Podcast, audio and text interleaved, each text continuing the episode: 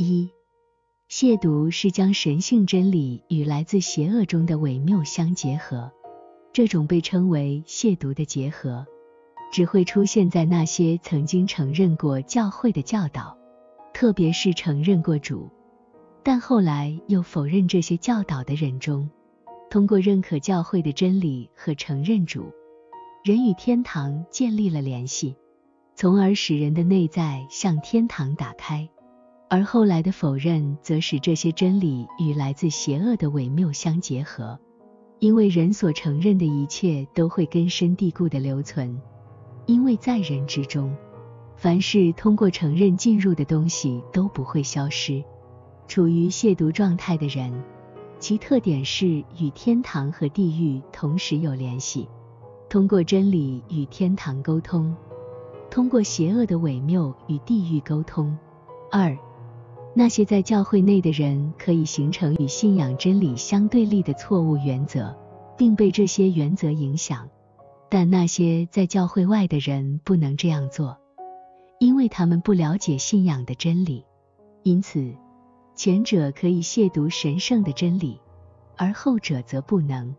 三主通过他的神圣预见，持续的观察并安排，使得恶是由其自身性质决定的，善也是由其自身性质决定的，因此他们可以被分离。但是，如果一个人首先承认信仰的真理，并按照这些真理生活，然后后来撤回并否认这些真理，那么这种分离就无法实现了。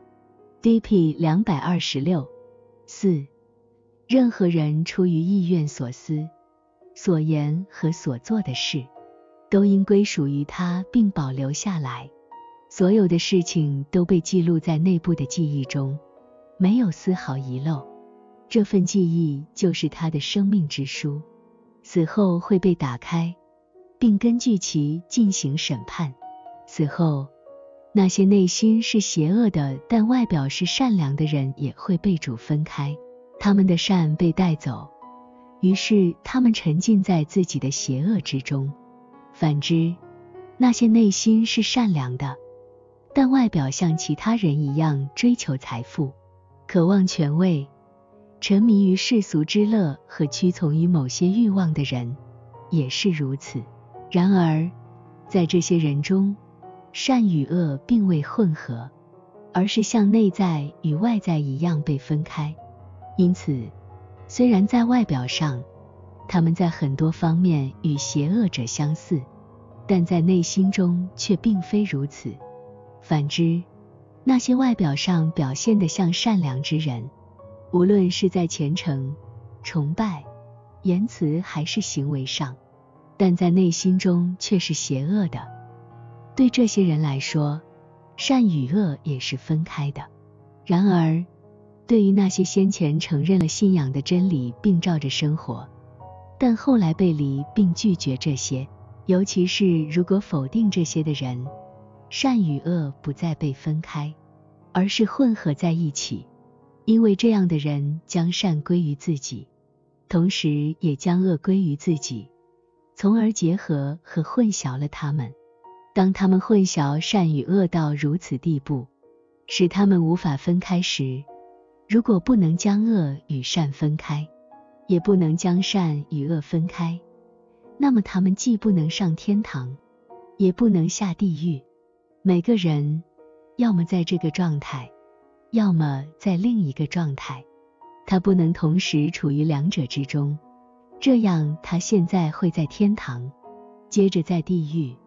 在天堂时为了地狱行事，在地狱时为了天堂行事，这样他会摧毁周围所有人的生命，毁掉天使的天堂生活，也毁掉恶魔的地狱生活，从而所有人的生活都会消失，因为每个人的生活都是他自己的，没有人生活在他人的生活中，更不用说相反的生活了。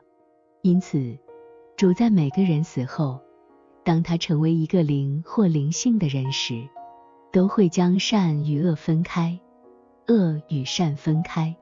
对于那些内心处于邪恶中的人，他会将善与恶分开；而对于那些内心处于善中的人，他会将恶与善分开。这与主的话语相一致。凡有的，还要加给他，叫他有余；凡没有的，连他所有的也要夺去。因为每个人的善与恶需要被分开，而对于这样的人，善与恶不能被分开。这样做会破坏一切真正的人性。真正的人性源于每个人的理性，这使他能够看到和知道什么是真的，什么是好的，也使他有自由意志去意愿、思考、说话和实践这些。就像之前展示的那样。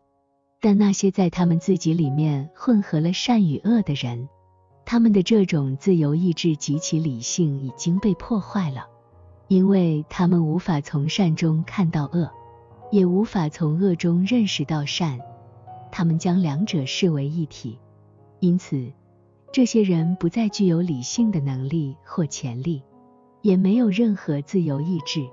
这就是为什么他们像纯粹的幻觉狂想一样。如上所述，他们不再看起来像人，而更像是被皮肤覆盖的骨头。因此，当提到他们时，不再称呼他为他或他，而是称为他。那些这样混合神圣和世俗的人的命运就是这样。但是，还有许多不同类型的亵渎，其影响并不如此严重。D.P. 两百二十七五。不认识神圣之事的人是不会亵渎他的，因为不知道这些事情的人无法先承认再否认他们。因此，那些在基督教世界之外，对主、对他的救赎和拯救一无所知的人，当他们不接受甚至反对这一神圣的真理时，他们并没有亵渎他。犹太人自己也并没有亵渎这一神圣的真理。因为从小他们就不愿意接受和承认它。如果他们接受、承认，然后再否认，情况就不同了。尽管很少有这种情况，尽管很多犹太人在外面承认他，但内心否认他，他们就像伪君子一样。但是那些先是接受并承认，然后又转而否认这些神圣之事的人。却是在将圣洁与世俗混为一谈。他们在婴儿时期和童年时期接受和承认这些事情不会产生什么影响，因为每个基督徒都这样做。他们那时并不是出于任何理性和自由意志来接受和承认信仰和仁爱的事物，而只是出于记忆和对师尊的信任。如果他们按这些来生活，只是出于盲目的服从，但当一个人开始使用他的理性和自由意志，随着他长大和成熟，如果他那时承认真理并按照真理生活，然后再否认它，他就会混淆圣洁与世俗，并变得像之前描述的那样怪异。但如果一个人在他开始行使自己的理性和自由意志时，即直到他在成年初期开始自己行事时，都处于邪恶之中，然后又承认信仰的真理，并按照他们生活。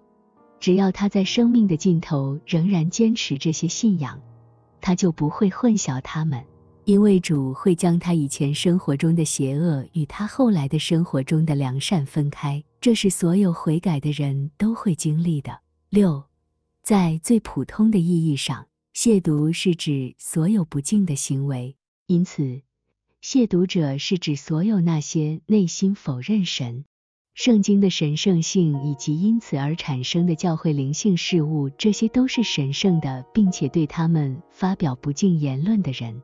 但这里所讨论的并不是这些人，在那些否认神性和神性事物的不敬者中，他们内心没有可以亵渎的神圣之物。他们确实是亵渎者，但他们并不是真正的不敬者。D.P. 两百二十九七，亵渎神圣在十诫的第二诫中被解释为不可妄称神的名，在主导文中，通过“愿你的名为圣”来理解这一点，它不应该被亵渎。神的名意味着神以及它里面的一切神性，以及从它而来的一切。由于圣经是从神而来的神性，它就是神的名字。而所有被称为教会灵性事物的神圣之物，都来自圣经，它们也是神的名字。D.P. 二三零。